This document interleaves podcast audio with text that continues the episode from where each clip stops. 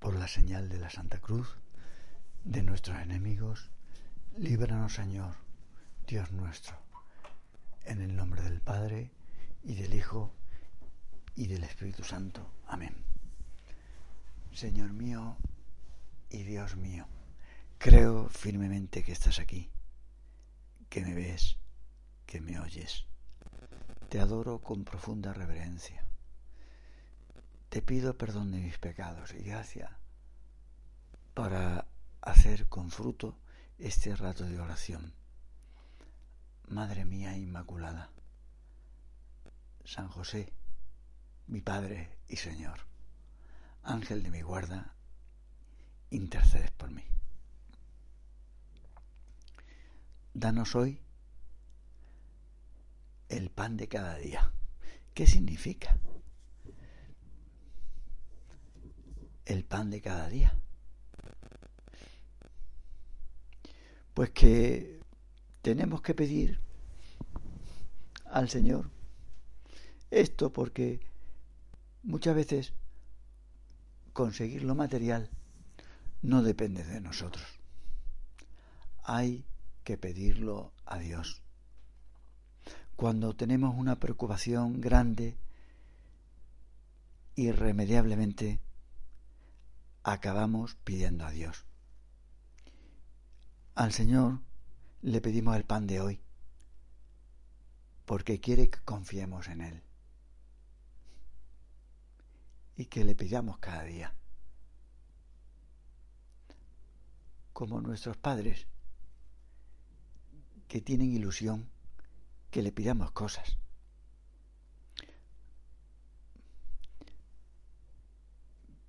Pero los hijos no le dicen a su madre, dame lo que necesito para todo el mes, porque no me fío de ti. Por eso el maná que los israelitas almacenaban se les estropeaba. Solamente les servía para una jornada.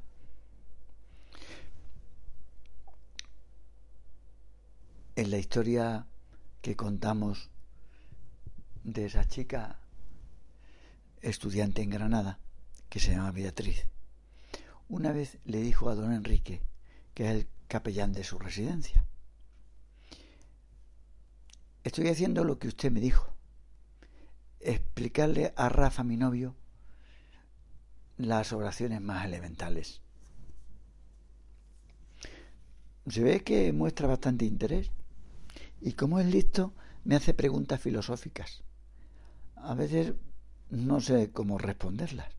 Y el otro día me dijo, ¿qué significa lo del pan de cada día?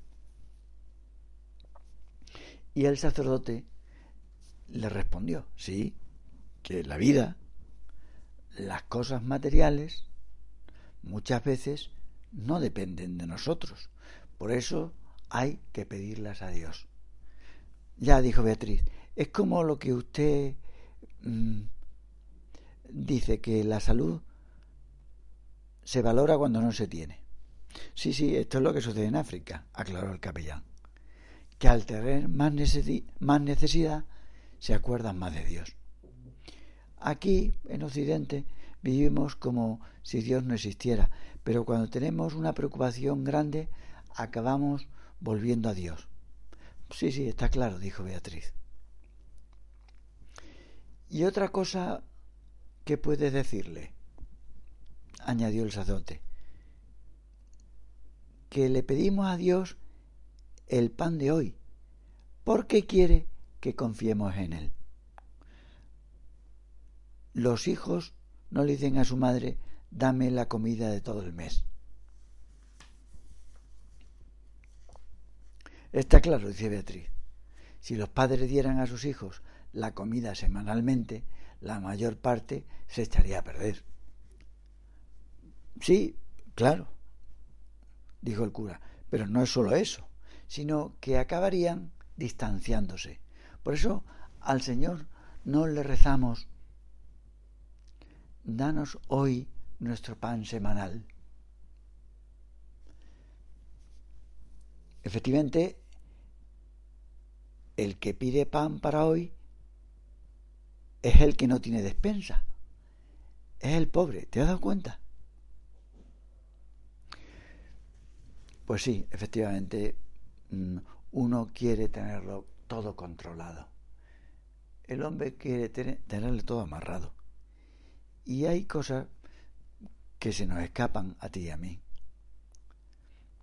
La tendencia humana es la de controlar, la de amarrar.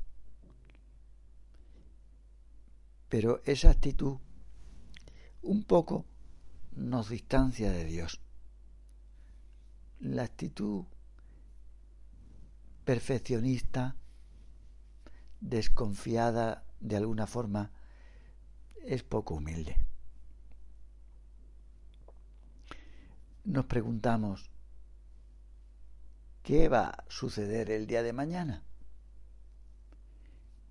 Pues yo le digo al Señor, ni lo sé ni me interesa. Que se preocupe Dios, que es mi Padre. Es como preguntarle a un niño de educación infantil, tú, chaval, ¿qué tienes previsto comer para mañana? Sí, hombre, humanamente tendremos que prever, pero en las cosas espirituales muchas veces hay que darle cancha a Dios. Pues el novio de Beatriz, Rafa, recibió su segunda comunión el día de la Inmaculada. Seguro que la Virgen intervino para que recibiera al Señor de nuevo después de tantos años.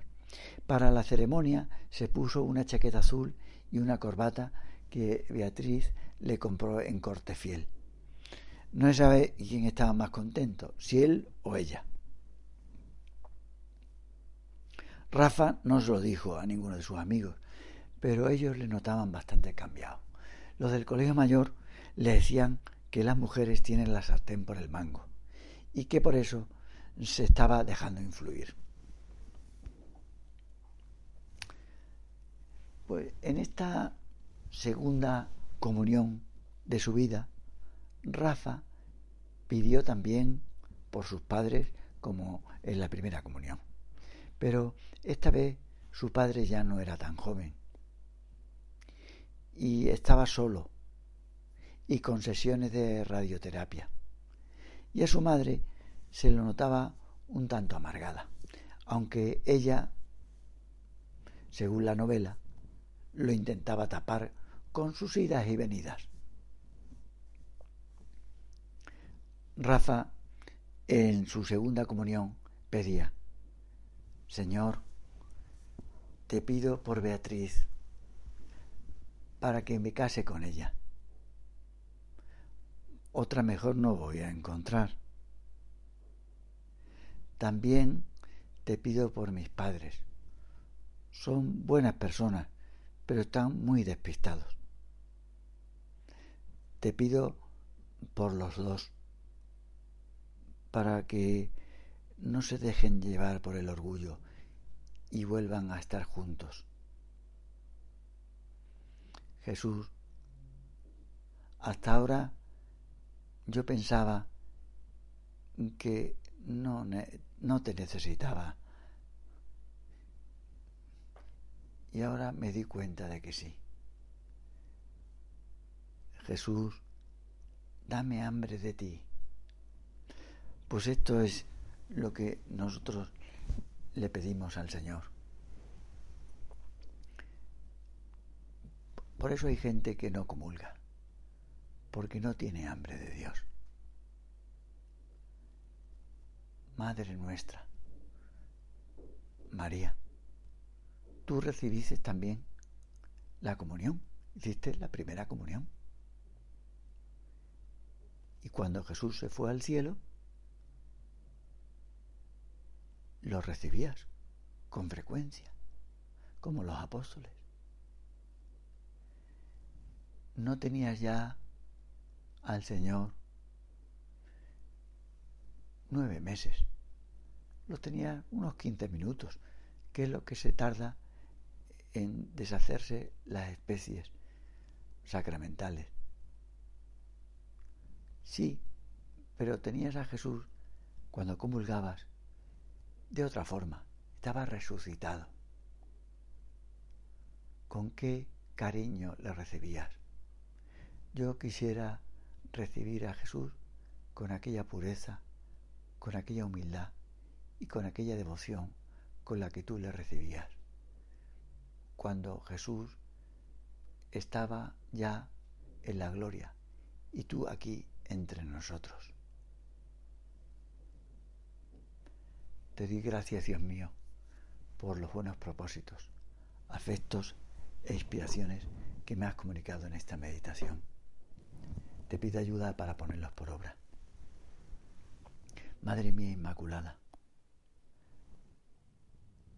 San José, mi Padre y Señor, Ángel de mi guarda, interceded por mí.